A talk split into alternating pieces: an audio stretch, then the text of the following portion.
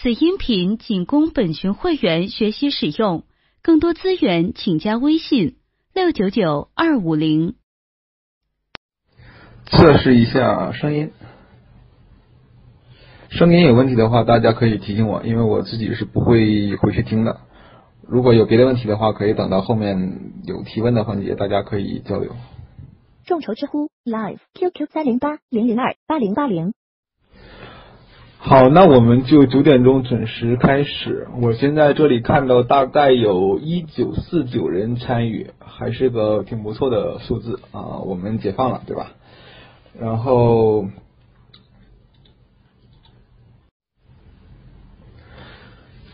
今天的主题呢，写的是专业技能转行与职业发展。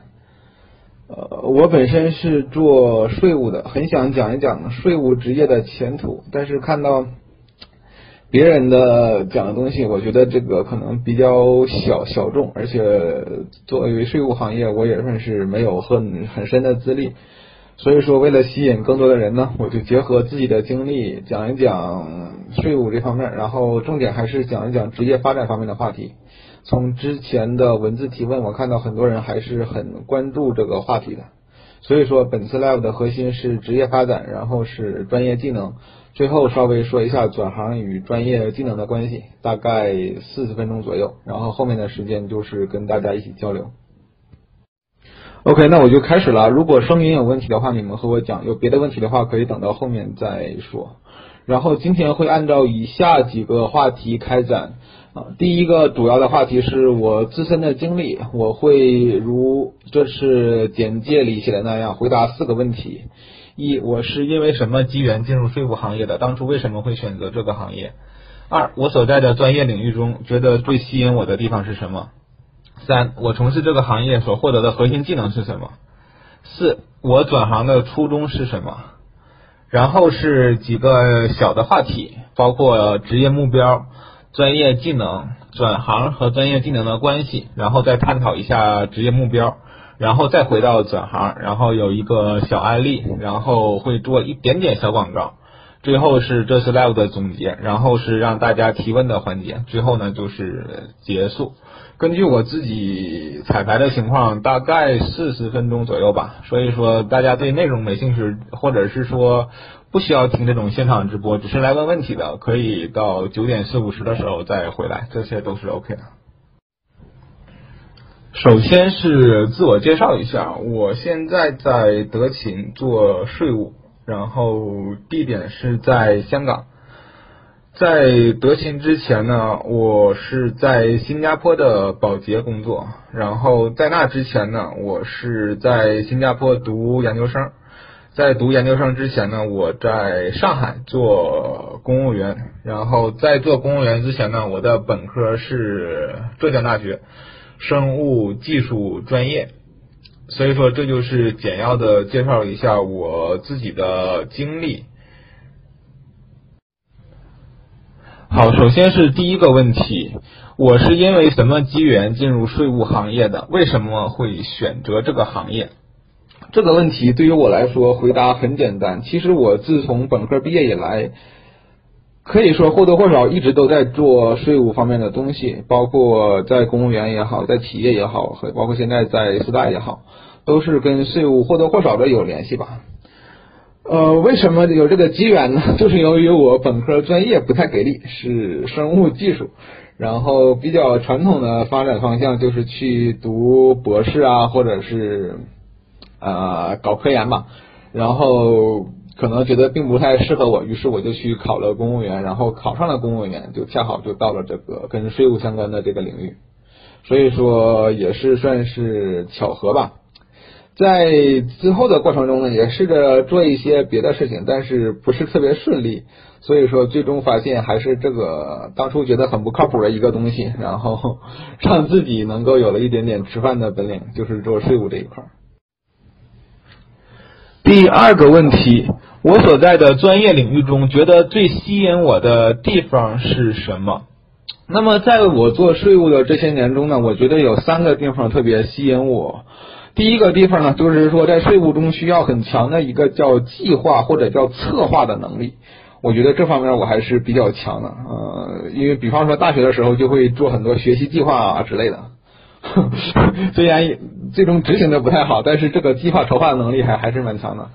第二点呢，就是说他需要一个解决问题的能力，无论是在企业也好，或者是在四大也好，都是要去解决一些问题，税务领域的一些问题，包括很多问题可能你们公司从来都没有遇到过，那么就要去解决，这样一个解决问题的的东西是非常吸引我的。最后一个呢，就是说其实税务跟法律是很像的，我们很多的工作是跟政府部门打交道。所以说呢，从从法律角度呢，我还是坚信我们现在是一个比较法治的国家，这是我的一个信念。因为可以看到，我们是变得越来越好，在这样一个法治化的进程当中。那么可以说，在未来呢，这些做税务的也好，做法律的也好，总归是会越来越有前途的。我觉得前景也不错，所以说是非常吸引我。这是我的一个信念和价值观方面，我觉得税务这个东西，至少在未来的几年中，我还是蛮有兴致的。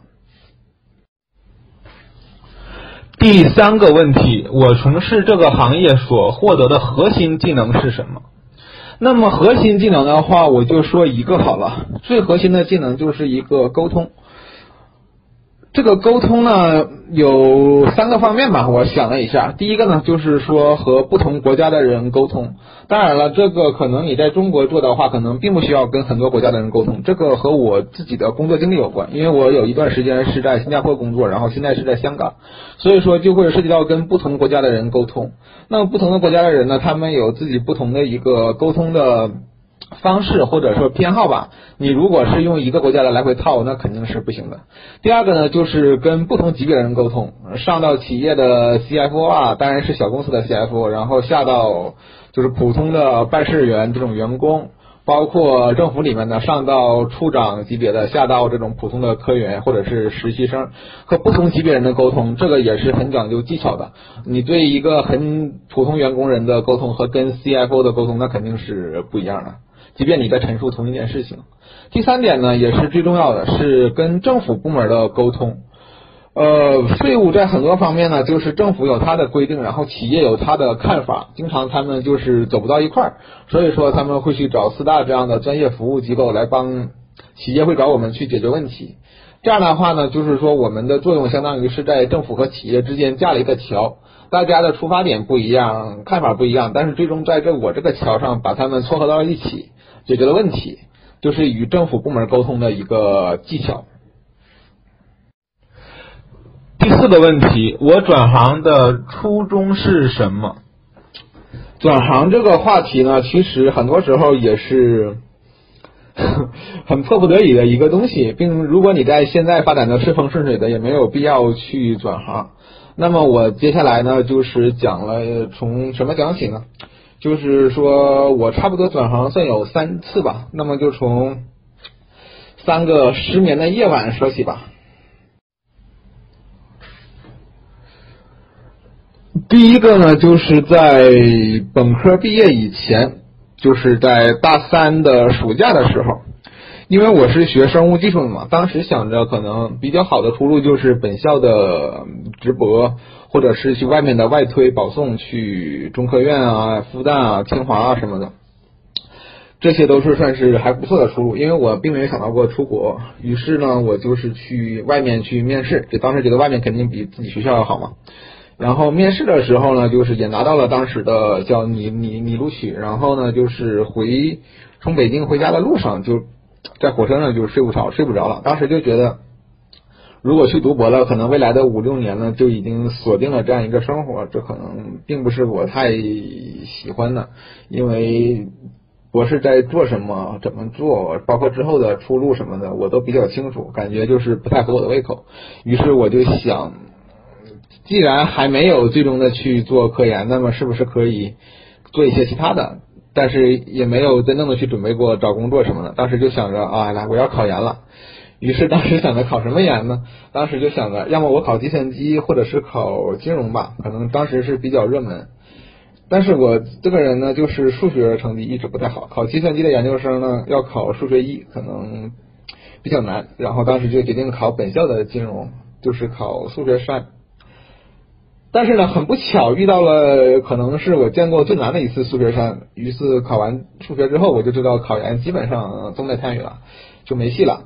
但好在呢，我就是去考了公务员，然后就考上了，于是我就去做公务员了。当时也没有很认真的找过工作，因为知道公务员录取之后，我就决定去了。OK，第二个失眠的夜晚呢，就是在做公务员的第二年。在第二年的时候呢，我就是经常晚上睡不着觉，可能两三点钟还没睡觉，因为一直在思考一个问题，就是说公务员这个工作呢，优点也有，对吧？现在回看起来，优点也有，因为我觉得里面的人都还不错，至少在我之后我工作中遇到的人或怎么着，我觉得完全没有做公务员的时候那人那么好。但是它的缺点也很明显，最重要的缺点呢，就是收入在很长一段时间都是比较低的，而且这个低的话是很难去主动的改变。比方说我在企业里面做，我一个月挣五千，我觉得少，我跳槽去外面，我一个月挣七千，那么你就一个月就多了两千嘛。但是公务员的话，就是你是没有这种跳槽的说法，你就一点点的等年头、等级别，比方说第二年比第一年可能多挣个十块钱一个月，就是大概这样一个概念。所以说就觉得不行，我一定要跳槽出去。但是当时我经验也比较浅，也不懂什么东西，然后就出去找一些工作呢，就不是很顺利。于是我就想到了，哎呀，我要做一个有国际化视野的人才，对吧？现在大家都要讲要做有国际化视野的人才，于是我就想，那我就出国吧。出国的话，当时就是呃申请了美国、新加坡和香港各个学校吧，大概申请了七八所。本来想去美国的，但是很不幸没有拿到录取，于是就去了新加坡。第三个失眠的夜晚呢，就是在去年，去年可能是十月份、十一月份吧，那个时候就是又是失眠了。为什么失眠了呢？就是感觉。因为我们公司是这样的，可能如果有保洁的朋友会会知道，就是说他会让你去换一个你工作的内容，我们叫换啊啊啊 assignment。就是我是在新加坡那里做税务的，他们就问我有没有什么别的想法，想做点什么其他的。然后呢，很尴尬的是，就是说如果我不去换州的话，就是不能够升职，不能够在我的现有的工作基础上把我升一级，所以说。我已经做了很长时间了嘛，于是我当时就想，我不愿意再在国外做了，我想回国。于是我就跟公司讲，能不能把我弄到广州保洁去？公司说原则上可以，但是你得慢慢等，等的话可能就要等到二零一七年这样子。我觉得太久了，不想等这么久了。于是我就开始找国内的工作。另外一点呢，就是说，为什么我觉得这个不行呢？就是做税务这方面呢，在我们公司不行呢？因为我们公司的核心是做市场营销的，或者是加上销售，就是 marketing 和 sales，这些是公司的核心部门。呃，可以去网上看一下公开的信息。我记得我很久之前看过一次，在我们公司大概有四十几个高管吧，就是全球四十几个高管，大概有三十五个以上是做 marketing 方向然后上来的。从来没听说过谁在这里做这种边边角角的东西就可以往上升，基本上是不可能。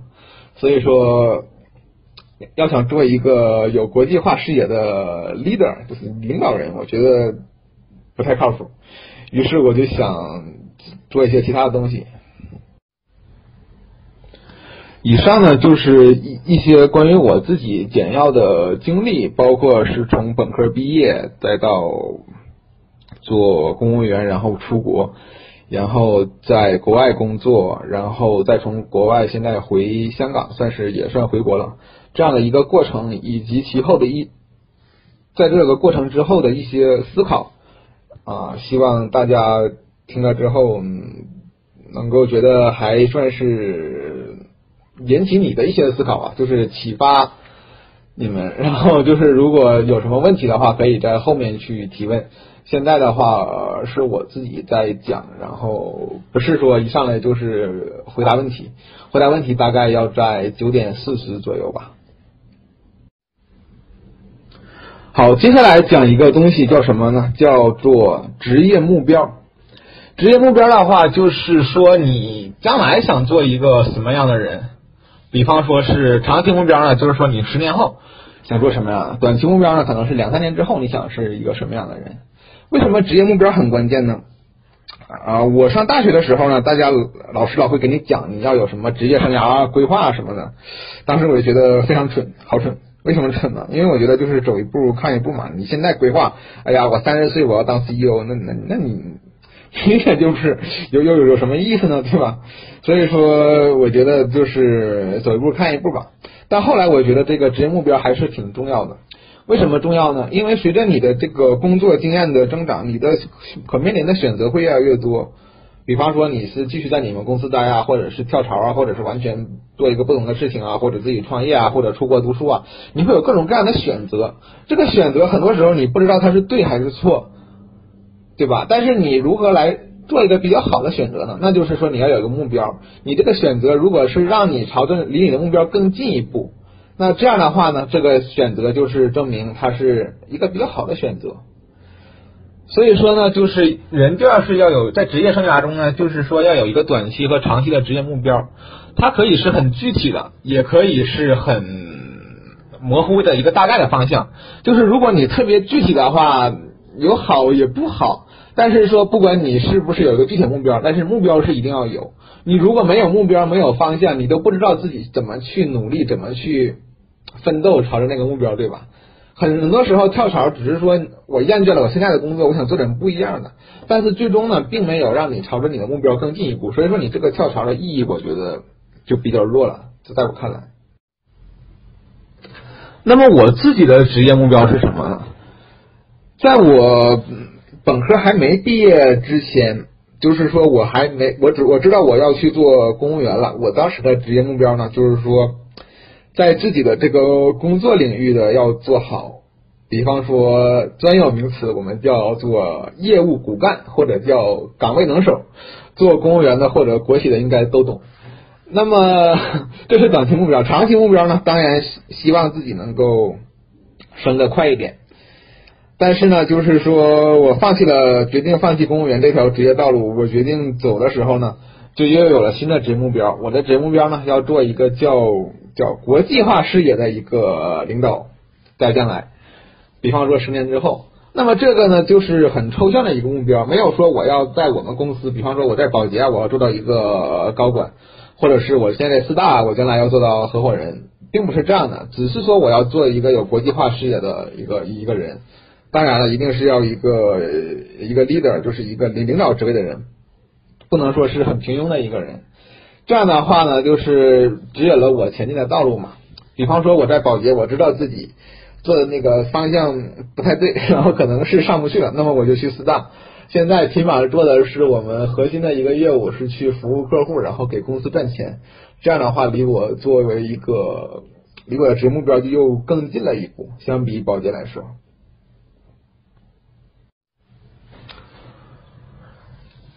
总结一下，就是说，你可能觉得对现在的工作不满意，你要去跳槽。你觉得你现在做的不行，做别的都好，做金融的也好，做计算机的也好，创业的也好，大家觉得都哇，好棒，我也要要要要去做。但是呢，其实你还是说有一个长期的目标比较好，就是不要觉得我现在的工作厌倦了，我就是跳槽。即使你现在你觉得，哎呀，你的工作烂透了，你的你的老板烂透了。但是呢，也是这样的工作，它是也是有可取之处的。可取之处是什么呢？就是我接下来要讲的这个东西，叫做专业技能。专业技能的话，其实很简单，每个工作都有一系列的专业技能上的要求嘛。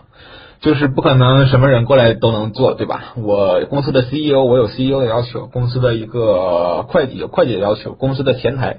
有前台的要求，那么呢，这些专业技能大概就可以分为两大类，一类呢就是说比较特殊的技能，比方说你是做客户服务的，那么客服这方面的技能呢，就是有一些特殊的，因为它跟做比方说做 IT 的，它的这个特殊的技能肯定是不一样的，但是呢，会有一些共通的技能，比方说是沟通的能力，比方说是你是面对困难抗压的能力，比如说你是团队合作的能力。所以说，专业技能呢就可以分成两块，一一块是这个岗位所需要的特殊的技能，一类呢是共通的技能。那么这个两类技能之间有什么关系呢？就是说，你是在公司里面作为一个底层，那么对你特殊的技能的要求可能会。但是你没有技能嘛？你是比如说你本科刚毕业，你什么都不会，但是公司会培养你，对你的要求会比较高，你要成为这个领域方面的一个一个专家吧，这样说。但是你越是往更高级别的角色走呢，那么对于你这种特殊技能的要求会越来越弱，反而对你那些共通的技能，比方说沟通啊、团队合作啊、领导力啊这些技能的要求会越来越高。所以说，希望大家认识到这一点。当你在职业生涯已经是到了三四年的时候，不要再想着我要学什么新的特殊的东西了。这个时候，其实你真正的能给公司贡献贡献更多的是你的这些共通的技能，如何利用你的沟通能力、你的协调能力、你的抗压能力、你的团队合作能力、你的领导力来给公司创造价值。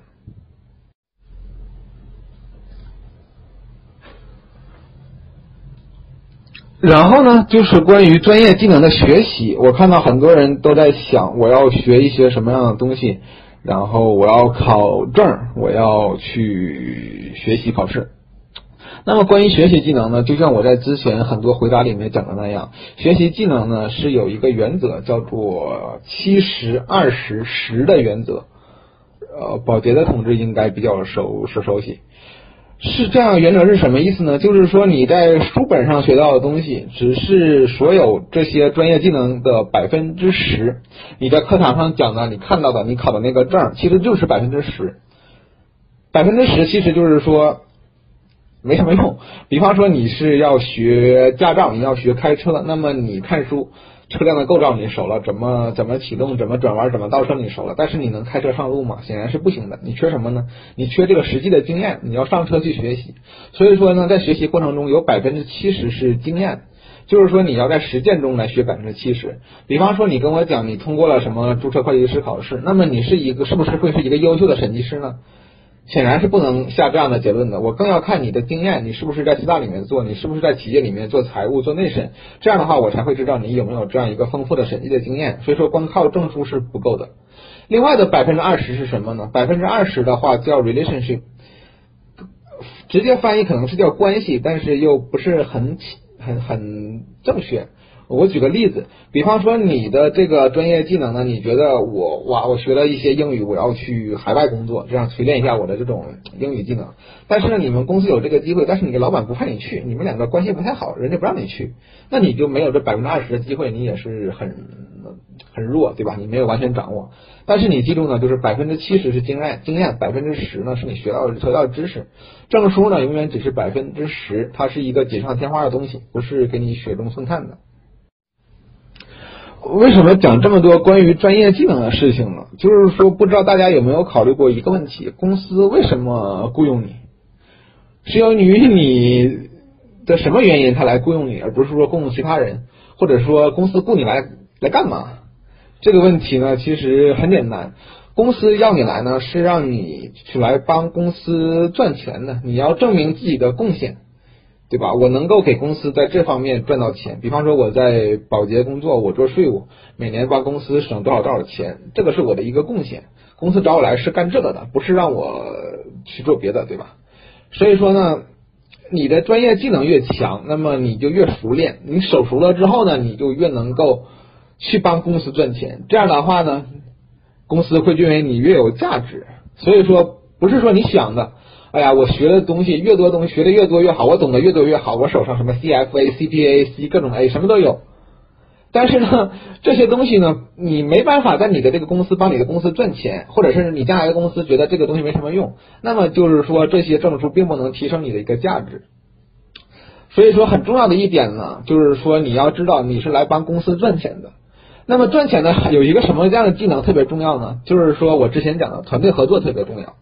嗯，因为你不会的领域实在太多了，你就算你再学，把公司运营从头学到尾，但是公司里面很多东西你也是不懂，你要做一个事情，你就要去跟公司里面的人合作，包括跟你们的服务商去合作，包和你们的客户去合作，这样一个团队合作的的领域其实是非常重要的。我有一些朋友，比方说他就觉得，哎呀，我要学点财务知识，我要学点 marketing 市场营销的知识，但是这些东西。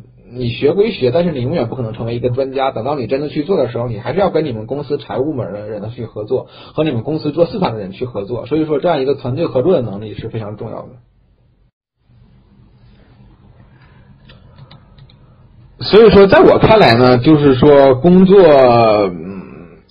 没有好坏之分。任何工作呢都是说在里面可以学到一些技能这个是一个核心的东西。然后你通过这些技能，你给公司赚钱，你给公司做了贡献，这就是公司为什么给你升职，为什么给你加加薪这样的一个很简单的一个道理。至少在我看来呢，就是这个道理还是比较正确的。那么可以举一个例子。就是我在新加坡的时候呢，有一位我学我念书的时候有一个老老老师，是他们一个公司的高级副总裁，现在是高级副总裁，我那个时候是助理副副总裁。然后呢，他就是本科毕业呢，就是进入了迪士尼，在迪士尼做什么呢？呃，很遗憾，在迪士尼做停车场管理员。就是说，大家可能觉得哇，这个工作可能烂烂透了，对吧？停车场管理员嘛，就是保安这种东西，说白了就是很烂。然后他很很不幸，就是被车撞了，然后就就就就就住院了。然后出来之后呢，公司说，那你也别别干了，你就去做做做客户接待吧，处理客户的投投投诉吧，去什么游客中心那里，对吧？你腿脚被撞了也不方便。那么他就去了那里，在那里呢，他又做了好几年。但是很重要一点是什么呢？就是迪士尼乐园它的核心竞争力是什么呢？核心竞争力是它的一个游客体验，而不是说我有多少多少的 IP，我有米老鼠，有什么东西。它重要是一个体验嘛。它在游客中心去做，那么大家来投来来来投诉，就是为什么投诉啊？因为我的体验不好，所以说我要投诉，我要去跟你讲。于是他就积累了很丰富的这种主题公园的这种游客体验的内容。所以说做了大概十一年左右吧，然后。就去一个学校当了两年旅游管理的老师，然后就跳跳槽去了另外一个跟迪士尼差不多的企业，然后升得很快，所以说现在可能是高级副总裁。然后上海迪士尼的话，据他自己讲，经常也来挖他，但是他就没有没有去这样。好，下面就是讲很多人感兴趣的一个话题，叫做转行。关于转行呢，就是有一些东西希望大家能够。呃，也不能说我说的就全对，但是希望大家能够重视起来。第一个东西呢，就是说转行是会比较难的。为什么很难？那比方说我在这个行业我做的好好的，各种行业的人都跳来我我我们我我们行业把我的饭碗给抢了，那我能开心吗？我当然不开心了。所以说转行其实还是蛮难的。另外一点呢，就是说。在国内工作的朋友可能感受比较深，我们并不是一个很成熟的商业社会，可能香港或者新加坡会好很多。不成熟的商业社会是什么意思呢？就是说大多数工作他的老人还在位，年轻人的机会就少。可能你本科毕业几年，你会发现老人都还在位置上，他们你的机会就少。但是没有一个行业就是说我老人就是有义务，就是我退休我去把机会让给年年年轻人，对吧？你比方说。马云，我说我退休了，但是实际上你也知道对吧？阿里现在谁谁谁谁谁谁谁是老老大对吧？这个东西不代表他嘴上说我退休了，我给年轻人机会，我培养年轻人，就真的年轻人就能那什么。所以说转行是比较难的，但是转行靠的是什么呢？靠的还是我之前说的，就是专业技能。你可能去外面看公司一个职位都会有什么职位描述啊，什么叫什么 job description，然后有什么要求，什么 responsibility。或者是 requirements 这些东西，他所列的那些东西，你去把它抽象着看，其实就是一条一条的技能。如果你有了这些技能，那么你就是百分之百符合的。那么就是说，OK，我觉得你行，你就可以胜任这份工作。那么你就可以去完成你的跳槽，完成你的转行。请记住，如果你是百分之百符合的，那是基本上是没有问题的。如果你说只有百分之五十的技能你是有的，另外百分之五十你说啊我可以学，但是不会有多少公司给你这个机会，就很难。但是你有百分之八十符合，可能就比较难了。可能有另外一个人跟你背景差不多，人家一个月要两万，你一个月要五万，那可能那个人就就去了，对吧？所以说转行的核心呢还是一个专业技能方面的东西。你要是符合了，其实就是水到渠成嘛。我想传达的就是这个意思。反过来，我再讲一下我自己的转行，为什么说？我自己的转行，我觉得算是水到渠成的，因为我跟很多呃，我我们公司也跟我之前保洁也跟四大的人，那么这些人在在一一起工作嘛，跟他们的合伙人也就聊过。其实我的这个经验，虽然我是不是纯纯粹的做税务这方面的，但是呢，有百分之三四十是跟税务有关的，而且呢，就是说在国外工作嘛，就是这种，因为新加坡都是跟别的国家人一起工作嘛，所以说这种。合作能力还是蛮强的，所以说我并没有离他们四大税务的要求特别特别远，所以说我能够跳槽到这边来。就是说不代表 就是说我完成了一个多么大的不可思议的转行，那那那那这个是不太不太现实的，对吧？我一开始想的，哎，我做的好，我去什么 什么投行里面去去做一做，那肯肯定你投了简历，人家看都不要看，对吧？所以说转行的话，跨度远是可以，只要你有技能，但是呢，一点点的来也也这样的话是会比较好的。不知道大家是怎么看转行这个问题？好，下一个问题，我们再回来讲职业目标。职业目标呢，就是说为什么职业目标重要？我一开始说的，因为呢，就是说从职业目标你设定了之后，你朝职业目标的努力就变得简单了。因为我之前在保洁的时候呢，有那种叫什么跟高管嘛，就一对一的交流嘛，然后就是有一个日本的一个一个女一个女女女女士，然后是一个高管，然后。我就跟他讲，我说我将来十年我要作为一个什么 international business leader，跟他讲。然后他说这个在我们公司很容易啊，然后他就给我讲为什么呢？就是你有这个目标之后呢，你需要什么机会？你需要一点，比方说在 international 机会，那么你可以选择去泰国啊，去日本啊，去韩国什么的。你不是不一定非得在新加坡，你可以去那边工作几年，公司也都会帮你的。然后呢，就是保洁这样的公司呢，需要你有一些。相当于是在那种工厂里面，因为生产是我们很重要的一个竞争优势嘛，就是你可以去工厂里面去做做一些肉，去泰国的工厂或者是中国的工厂，然后呢，就是你通过这些积累，那么大概九年十年之后，达到你想要的这样一个，完全是可能的。所以说，我觉得他说的非常有道理，就是说你有了职业目标之后呢，你就去看嘛，你现在的公司是否是否能给你铺一条路过去？如果现在的公司就可以帮你铺一条路过去，那当然最好了。任何公司，不管它什么样的公司，它都是有。愿意去识别我自己内部的人才，然后去培养。只有说内部的人才实在没有了，我才会去外外外外面找，对吧？因为我就像我们之前很多供应商一样，我了解到的，他们很多人就是说跟他们接触来，比方说有十个人是服务我们保洁的，哪个人的表现最好，其实我也知道，他们自己也知道。那表现好的经常都说，哎呀，我走了，我不我不不外不再为你们做了，我去调取其他的岗了。为什么呢？人家公司也要培养人人才的呀，不可能说这个人才很厉害就专门给你保洁服务。所以说呢，就是说你有了职业目标之后呢，你就是说。你现在的公司能够帮你到那儿，那你就是没有必要去走，对吧？因为你跳槽一个一年多挣个五万十万的，你也发不了财。如果现在的公司不行，那么你你就是赶紧走，去琢磨着你将来的公司你想去什么公司，需要什么技能，缺什么补什么，然后跳槽跳槽跳槽，直接得最后做到你想要的一个东西。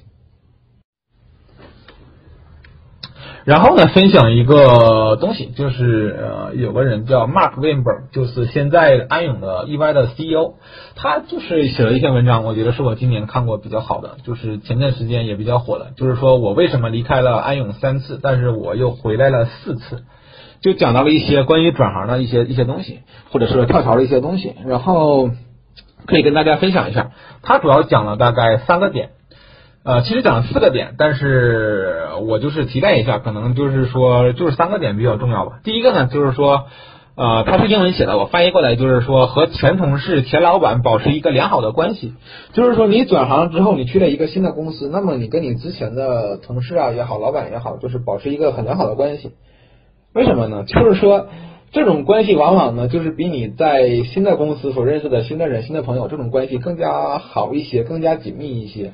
如果你们还有联联联系的话，我现在的很多的好朋友也是以前做公务员的时候认识的，包括我现在回上海也经常住我以前同事的家里，就是因为我没地方住嘛，所以说这种关系其实是非常重要的。就是说，无论是从个人角度还是从你职业发展的角度，因为你跳槽的话，你再有本事的话。大家你也跳不太远嘛，大家总归是抬头不见低头见，抬头不见低头见，那么你为什么不保保持一个良好的关系呢？我认识很多人啊，就好像跳槽就不怎么的深仇大恨的，跟老板啪把辞职信甩到老板脸上，然后就是老死不相往来了，就是这样确实不太好。所以说也是人家 CEO 讲的啊，不是我讲的，就是说和前同事、前老板保持一个良好的关系。众筹知乎 Live QQ 三零八零零二八零八零。第二个呢，就是说叫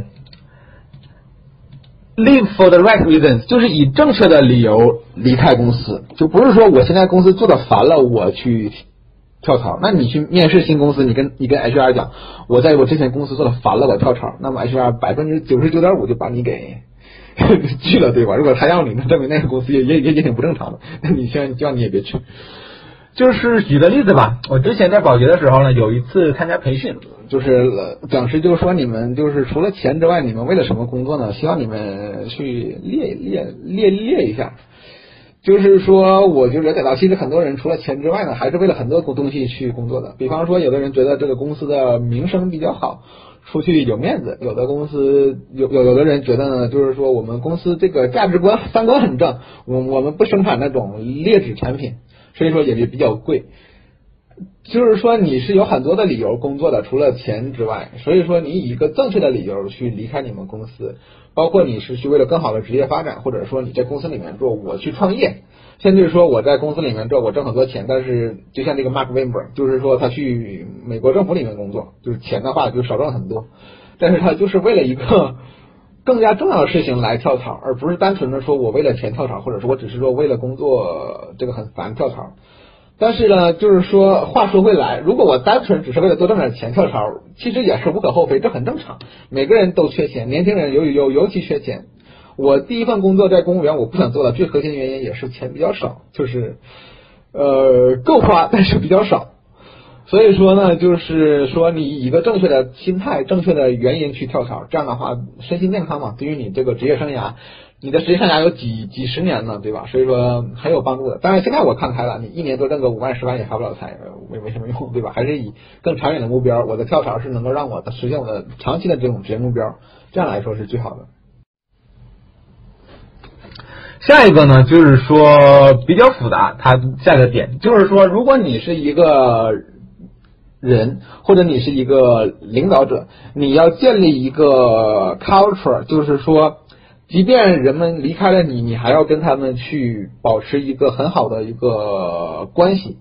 就是说，如果比方说我是一个部门的经理，然后我下面有人，那么我下面的人离开了，我要主动的去跟他建立一个联系，包括你用自己的影响力把这些跟你工作过的人能够联系到一起，建立一个很强的叫 network，一个人际网络这样一个东西。这个可能就是比较比较复杂了，这个。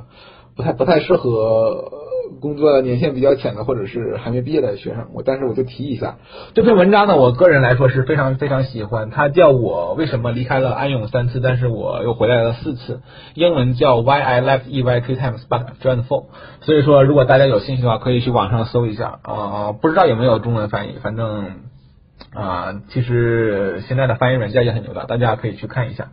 我个人是强烈推推荐，我觉得这是我今年看过的最好的一个一个一个文章，呃，不能说最好，最好的几篇文章之一吧，推荐给大家。好，总结一下，洋洋洒洒讲了很多，其实核心的就是说你要有一个目标，然后呢，你要有一技之长，然后呢，你要朝着目标努力。对吧？如果你现在的公司就能达到那个目标，那么你也没有必要去跳槽。如果现在公司不行，那么你就是要跳槽。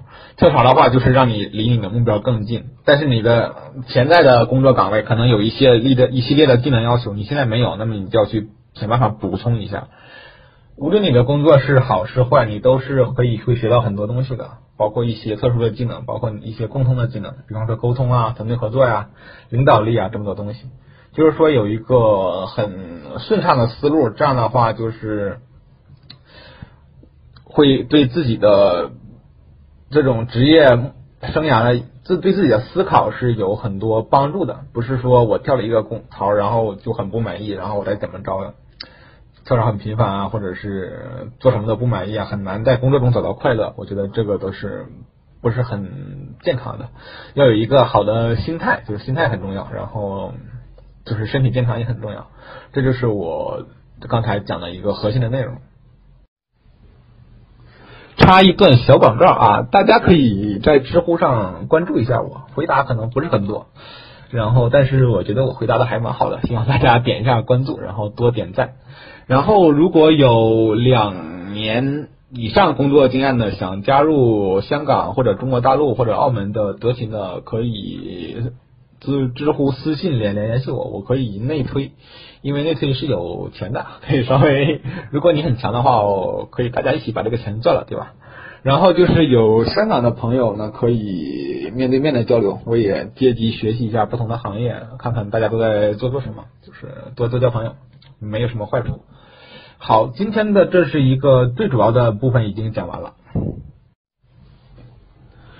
总结一下今天的 live 的内容，就是说我重点分享了我自身的经历，是有一个内在的动力在驱使着我做这些工作，然后去向前进啊，去转行啊，去学习啊。这个动力是什么呢？就是我的一个职业目标。我为了这个职业目标呢，我愿意去学习，愿意去在自己固有的东西之外去尝试新的东西。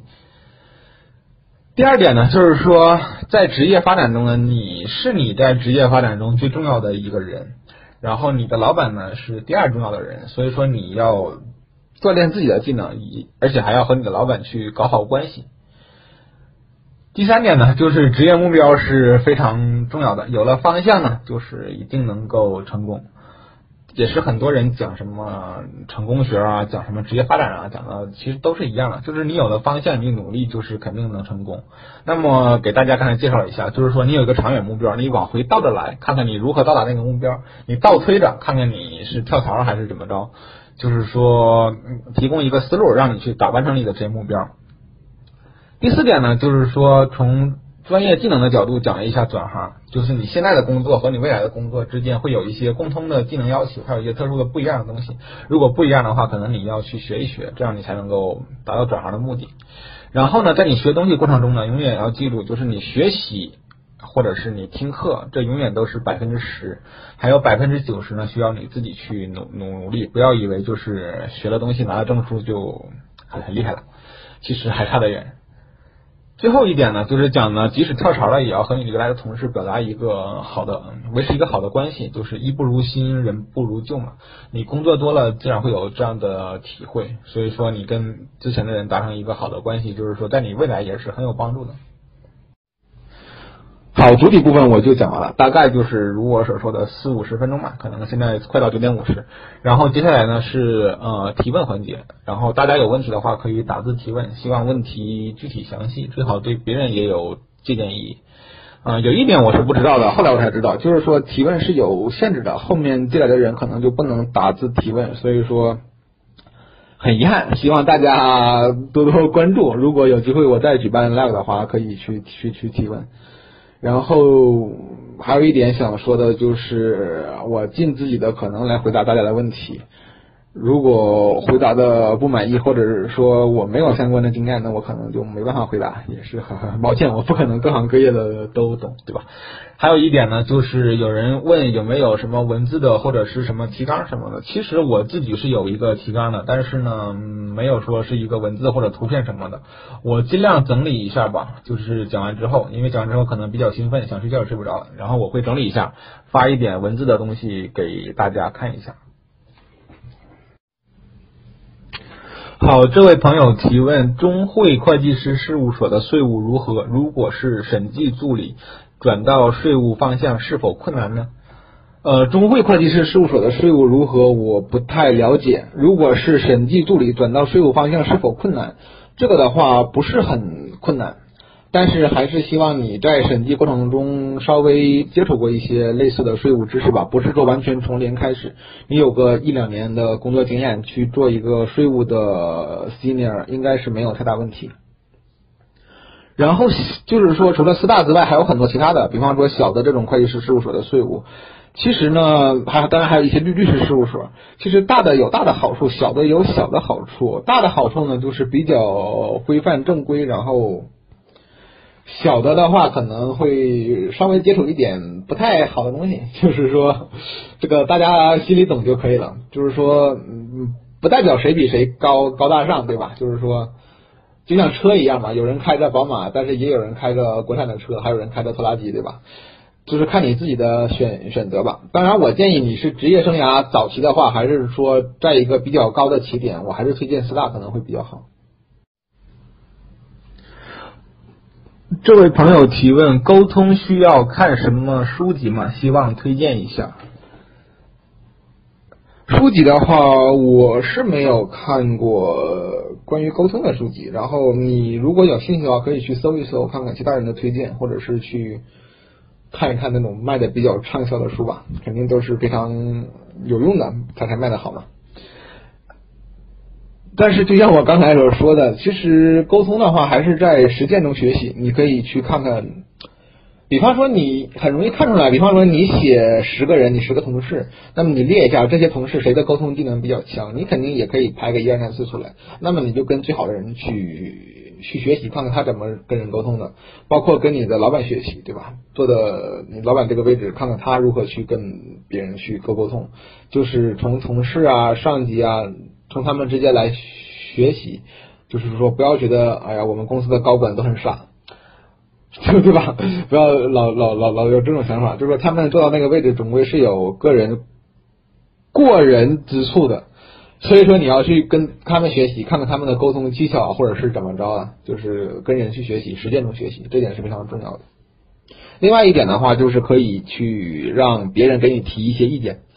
比方说，你跟一个朋友中午一起吃饭啊什么着的，就问问他，你觉得我这个平时工作中跟你的沟通是不是哪里做的不好啊？然后。提点意见啊，建议啊，就是说，如果他们说的有道理，或者你爱听，那你就是去听一听；如果他们说的没道理，或者你不爱听，那也就算了。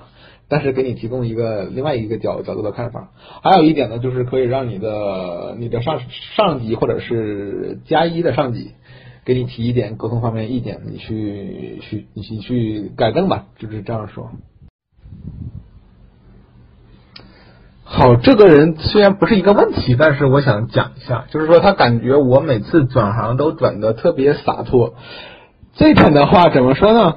就是我在新加坡念书的时候，有跟我一起从国内过来的朋友嘛。然后呢，他之前也是在国内有过工工作经验的，但是跟我跟我不太一样，他是在企业里面做的，我是做公务员嘛。然后他就是想在新加坡工作，然后找工作，然后要求越来越低。一开始想找个好工作，后来找不到，然后又是想。降低要求吧，就是感觉想在国外工作嘛，就在国外这样子。然后我就跟他说了，你说我就说你没有必要去放低自己的要求，包括你的这个转行也好，你没必要放低要求，因为你要记住，你你你你是站着离开离开祖国的，你不要到这边找工作你就跪下了，对吧？所以说你要，就是说你不要太委委委委屈你自己。如果你真的是觉得我放低了身段，我去转行，然后。其实我相信你未来的工作你也不会做的特特别开心，因为你总归是打打了是什么折嘛。所以说就是说不洒脱也没有办法，都是说要记住自己是为什么离开的。用总书记话来说，就是我们不忘初心啊。我为什么离开的，对吧？然后我为什么我不能说 对于将来的工作，我不能说我哎呀就这样了，我就算了，我就是就就就这样，我我也从了。就是说，轻易的妥妥妥协了，这样我觉得不太好。但是也跟每个人的性格有关。这位朋友的提问，请问转行的时候怎么保持级别上升趋势，而不用从头做起？这个问题呢，说简单也简单，说难也难。简单来说呢，就是说公司是有三六九等的嘛，有一档、二档、三档、四档。这一二三档嘛，比方说做快销的，我之前在的保洁算是一档，保洁、联合利华、可口可乐、雀巢，然后箭牌、Mars 这些算是一档，然后有二档的，然后比方说高露洁啊这些是二档的，然后有三档的，就是国国国内的一些东西，一些一些企业，这是三档的。你如果想保持一个上升的趋势呢，就是说你从一档开始做，然后你跳槽去二档的。然后你跳槽去三做三档的，然后你再跳槽做四档的，就是说你随着这种公司级别的降低，你你的级别是可以往往往往上走的。因为我我我们公司的，举个简单的例子吧，我们公司有有有一个人就是在我旁边那个部门的，他是一个高级经理，然后在我们公司保洁是高级经理，然后跳槽去了一个某玩具行业的公司，然后去做了高级总监，senior director。这样的话，就是你的级别一直在上升，包括我们公司的这种经理级别或者什么的，去外面的话做一，如果你做了四五年经理，你去外面做个总总监级别的，完全没有任何问题。这就是一个简单的回答。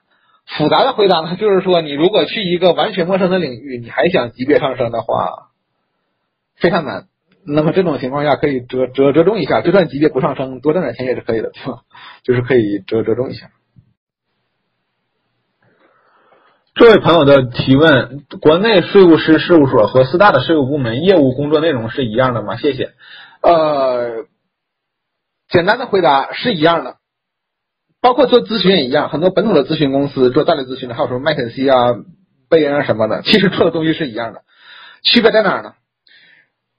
区别在于客户不一样，就是说你的客户在四大的话，他们为什么找四大呀？四大收费大概是国内的三倍左右吧，可能至少的。为什么找四大呢？因为他们很多是国外的客户，比方说我是在美国，我想在中国做一个事儿，我找中国的本土的，我觉得不靠谱，我找四大嘛，就是经验丰富，我觉得靠谱。举个更简单的例子，我去一个陌生的城市，我不太敢吃东西，我肠胃不好，我一般都吃麦当劳，对吧？麦当劳我知道总归吃了之后没啥大问题，就全国各地麦当劳也差不多，就是这样一个道理。如果你问工作内容是不是一样的，那我回答很简单，它就是一样的，区别在于客户不同，你们如何把这个问题解决了，这个解决方法也是不尽相同的。但是工作业务工作内容，我不觉得有任何的区别。这位朋友提问：人的沟通技能在工作中一般有哪几方面？如何判断自己的沟通能力？呃，经常有人说内向的也可以做销售，所以说分析的关键点在哪里？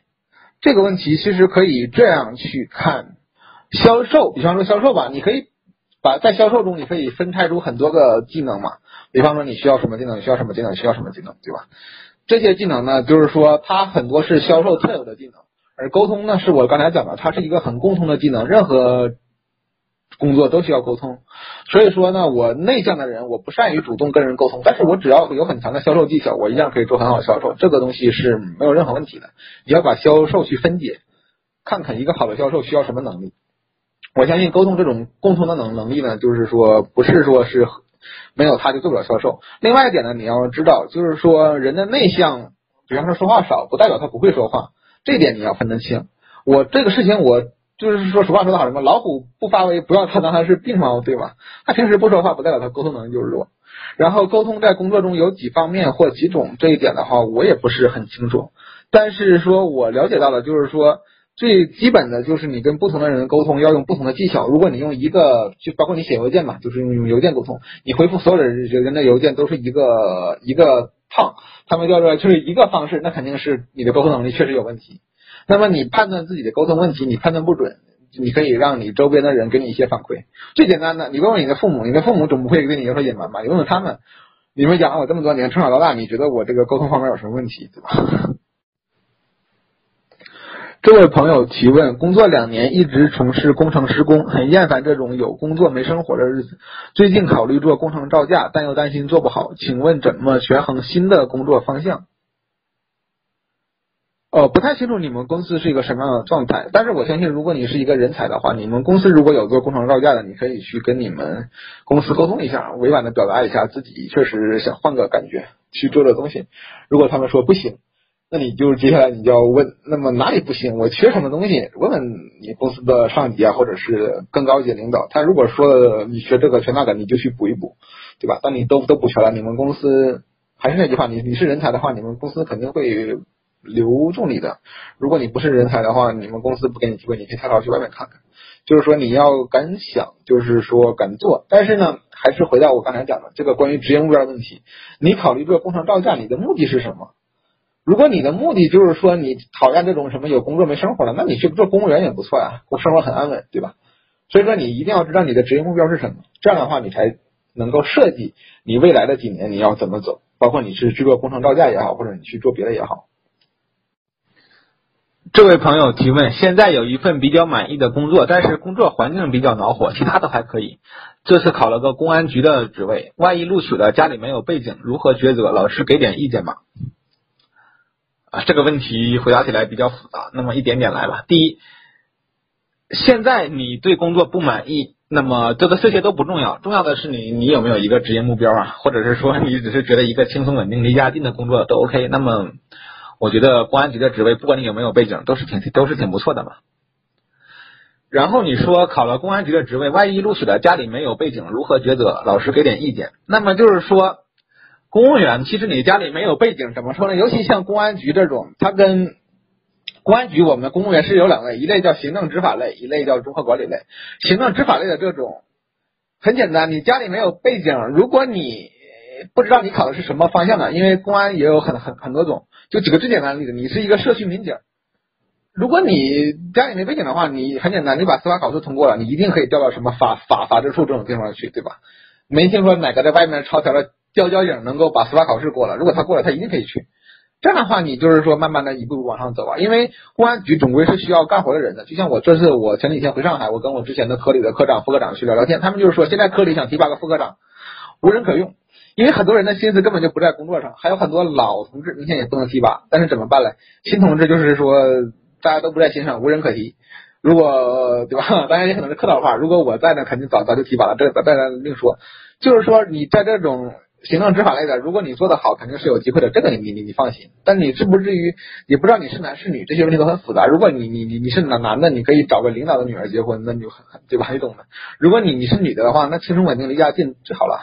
我我我不觉得你家里没有背景，你就在公安局做的不开心。唯一的可能就是说，可能公安局是要翻班，然后是要收入的话，可能不是很理想吧。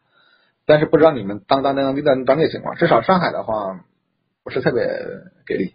考虑到你的工作辛苦程度，翻班很辛苦的，不要以为 值个夜班是不算什么。你们你们工作过之后就知道了。这位朋友提问：四大税务和国内税务是，或者是国内的事务所的员工收入差得多吗？国内的好像没有四大比较稳定的加薪和升职路径。谢谢。呃，收入差不多多不多？我不知道，因为我确实没有了了解过国内的情况。但是据我了解，如果是比较给力的。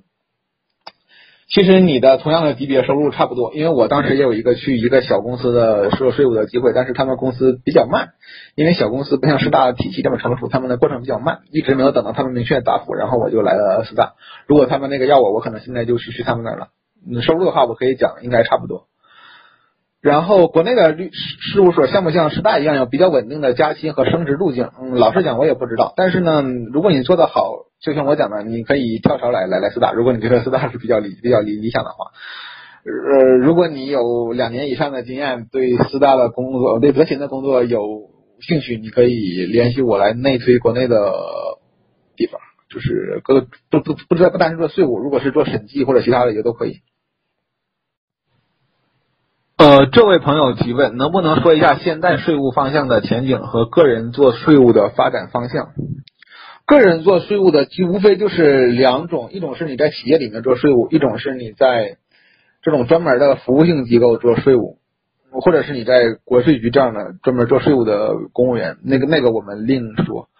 如果是在企业里面做税务呢，其实税务只是企业财务下面的一个小的分支。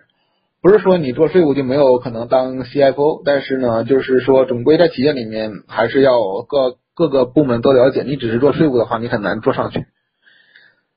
在四大里面呢，税务其实跟审计什么一样，你就是一点点的从下往上做，然后升职，然后最后当合伙人。这是这也是四大对你对你的希望。当然希望每个人都努力工作，将来当合伙人了，对吧？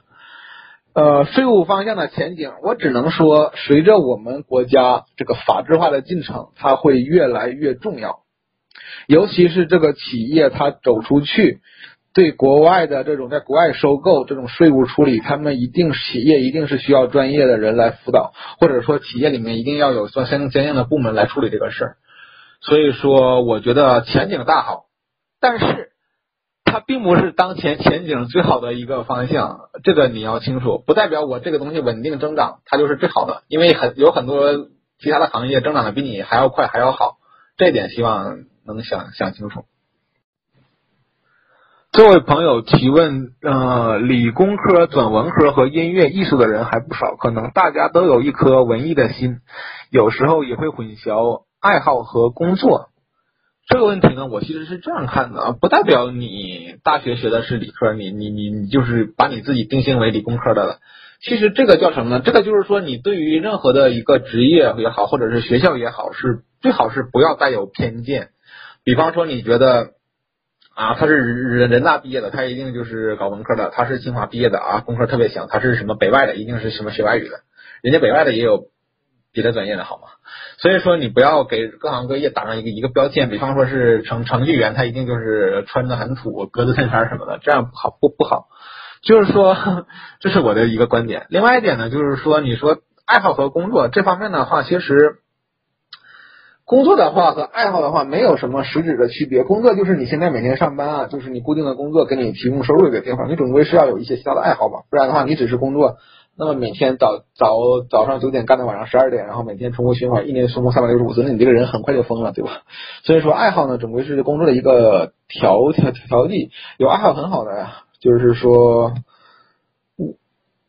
但是呢，就是混淆爱好和工作，我不觉得你会混淆。如果你真的作为这个爱好的话，你也可以从事这样的工作。比方说，我自己很喜欢吃，我就有一个爱好，就想开个饭店。从很久之前就策划，现在也没开成。但是如果以后我有有钱了，我一定会去开一个，对吧？这个东西都是可以的，主要是看你怎怎么想，你有一个什么样的职业目标。你对你现在的工作挺满意，你即便你有其他的爱好，你也可以做你现在的工作，达到你的目标嘛。就是说，你做达到目标了，就是不管黑猫。白猫抓到耗子就是好猫，对吧？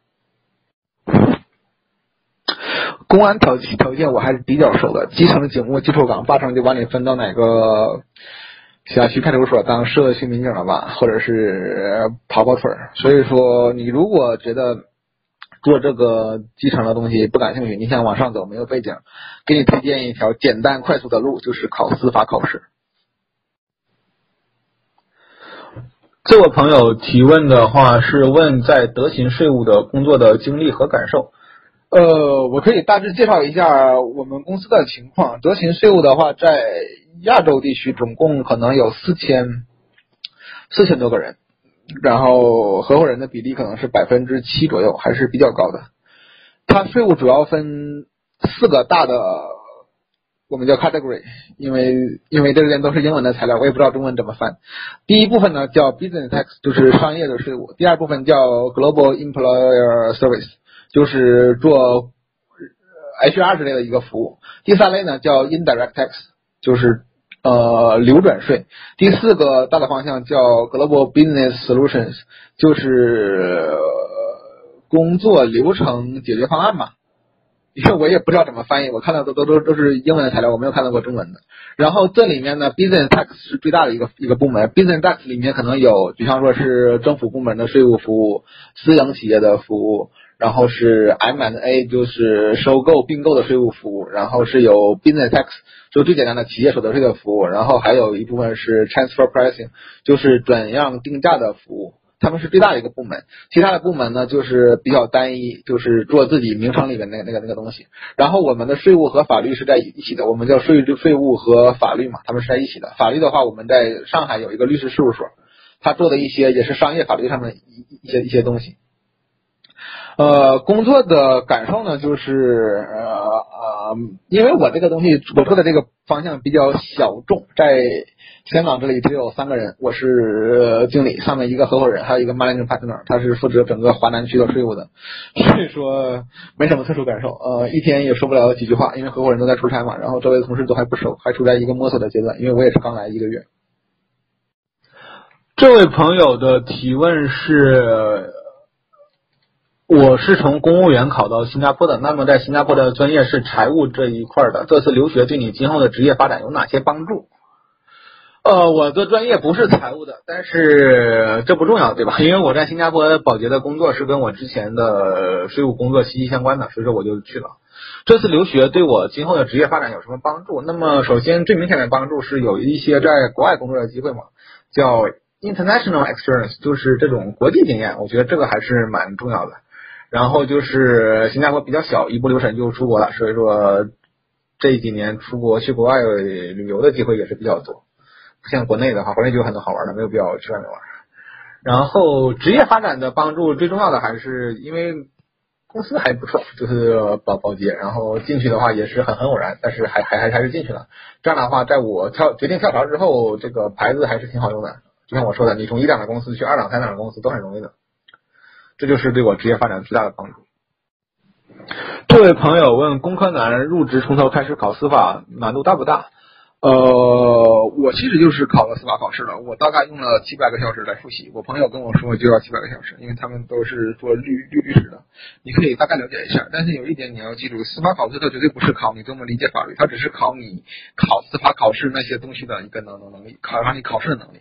所以说你自己掌握一下吧。但是事在人为啊。这位朋友提问是：四大的税务部门里，什么业务发展的最好？什么业务前景不太好？比方说，个人所得税会不会前景比较一般？这个问题我觉得很难回答，什么好，什么不好，因为他有这个职位，他总是会有存在的一个一个一个道理，就是说，比方说这个业务发展不好，没什么人做，但是你反过来想，是不是你得到升职的机会就更多一些呢？比方说做的人少，对吧？所以说不好评论这个东西。这位朋友问：金融具体是做什么的？看起来有点高端。呃，这个问题就很复杂了。金融做什么的？太太太复杂了。你可以自己去网上搜一搜，因为任何公司它都是有有一些部门的。比方说，我有搞 IT 的，我有搞人人事的，我有搞钱财借贷的，对吧？但是金融具体的话，它有很多个不同的部门啊。比方说大的方向，比方说银行、保保额保险这种。嗯，我也不是专门做这方面的，我也说不太太清。你可以去呃看一下，去网上搜索一下，包括在知乎上搜索一些回答。这位朋友提问：如果自己没办法设立具体的大目标，即无法决定从事具体行业的话，那么设定模糊的大目标应该怎样去实现？如果你有一个模糊的大目标，其实它实现的套路会有很多呀。你哪哪个走得好，你就去。怎么怎么走？比方说你去跳槽，那你就跳槽；你放说在现在公司继续发展，就在现在这个公司公司发展。嗯，不代表是目标模糊，它实现起来就难，对吧？呃，嗯，还有一个更简单的，就是我就想多挣点钱，那么这个也很也是一个很好的目标啊。你就是跳槽，哪个工作给的钱多，你就去哪个，这样你不就实现了多挣钱的目标了吗？这位朋友说，对图文编辑类的工作比较感兴趣，但自己不是相关的学生。那么，要从什么方向去积累以后想做图文编辑类的工作？这个的话，我个人可以推荐你去做一点兼兼职啊，比方说有的公公公众号招招点招点人去做美工什么的，你可以去试试看看有没有意思。微信的公众号，包括这种微博这种兼职，应该还蛮，据我所知还蛮蛮蛮多的。你可以去稍微了解一下，因为他们并不需要呃雇一个人一直在做那件事情，大概是做做兼职就好了。如果你做得好，那肯定机会非常多。这位朋友问：工程造价跳槽做财税类的工作需要去补充什么技能？这个问题我是真的不太清楚。我能够回答的就是，你可以把你现在的工作分解成几个技能，然后你看看你离财税类的工作还差多远。可能工程造价需要一些分析能力，我觉得这个还是挺挺重要的，尤其是在 Excel 做数据的能力。这位朋友提问：在职人员想要跳槽从事另一个完全陌生的行业，需要哪些方面的能力和决心呢？该怎么开始？需要哪些方面能力？很简单，就是说需要。你陌生那个行业的要求，你能够都满足，这就是你需要的能力。决心的话，就是一个勇气嘛。比方说现在创业比较火，对吧？然后我有很多朋友也想创业，但是跟我跟他们聊聊起来，其实创业最重要的不是说你的做的东西多么好，或者是有没有人给投给你投投资。你创业最重要的就是你要有有这个勇勇气，你要有勇气去做这个事儿。包括你跳槽到陌生的行业，你要有这个勇气。所以说，这个你是需要积累一下。你只要有了这个勇气的话，慢慢的磨练一下自己的技能，我觉得应该都是可以的。实在不行，还可以去读书。这位朋友的提问大概是我做一个我喜欢的东西，是不是应该暂时放弃这份工作，先尝试找一份工作，看看是否适合自自己。这个的话，看你是多大年纪吧。你要是职业生涯早早的早期，我觉得没有什么问题。但是你工作了四五年了，你还这样做的话，可能比较草率。希望三思一下。这位朋友问：跳槽频繁，如何去说服面试官取得成功呢？这个问题看你如何定义频繁。一般来说，两年以内的跳槽算是。比较频繁，如果你超过两两年，即便你两年半一跳，两年半一跳，你工作四年可能已经跳了四次，这并不能叫跳槽频繁。我不知道你是什么样的一个情况。如果你发现你的工作是个坑，完全没发展前景，那么如果只是做了很短的时间，比方说三个月，你完全可以不写在简历里面啊。你就说你呃辞职了找工作，然后待了三个月才找到工作，这个很很正常啊。根据我自己的经历，我找到工作之后，从签合同到入职也花了三四个月，我觉得这都是很正常的。呃，不好意思，已经到了预期结束的时间，所以说我要结束了。那我再回答最后一个问题吧。呃，这个人说他前年毕业于某行业特色型重点大学，毕业之后在省燃燃气公司上班一年，深感体制内的不太好，然后决定不顾反对辞职了，然后来到了广深一带，感觉与你学的这种材料专业不太适合。这点的话，其实还是看你的一个职业目标吧。你如果觉得你达到目标了，不用管去。跟你学的本科专业什么的，其实大部分人做的本科专业都是做的工作都是和本科专业关系不大的，这是我的一个看法。就是说你有一个目标，然后你能够实现自己目标就好了，不用管自己其他的东西。我好像要结束了，那么我最后说点结束语吧。就是本次时间有限，准备的也很仓促，我就是尽自己的能力讲完了。然后我也不是什么很有名的人。在这次之前呢，我在知乎回答了不到二百五十个问题，收到的赞与感谢一共五百出头，关注我的人不到七十个。这次 live 有一千多人参加。感到很开心，特别感谢大家的信任，感谢知乎 Live 的此次活动。我在看到活动介绍之后，觉得正好适合我，可以给大家讲一讲职业这方面的话题。这是我第一次做 Live，欢迎你们的反馈，可以发私信给我，可能我不会一一回复，但是你们的意见和建议我一定会看的。如果有合适的话题，我还会再次举办，欢迎大家继续参加。今天 Live 就到此结束吧。如果大家有问题的话，也可以问我，之后再想办法回答。然后。感谢大家的陪伴。最后说一句，没有关注我的可以稍微关注一下，谢谢。众筹知乎 Live QQ 三零八零零二八零八零。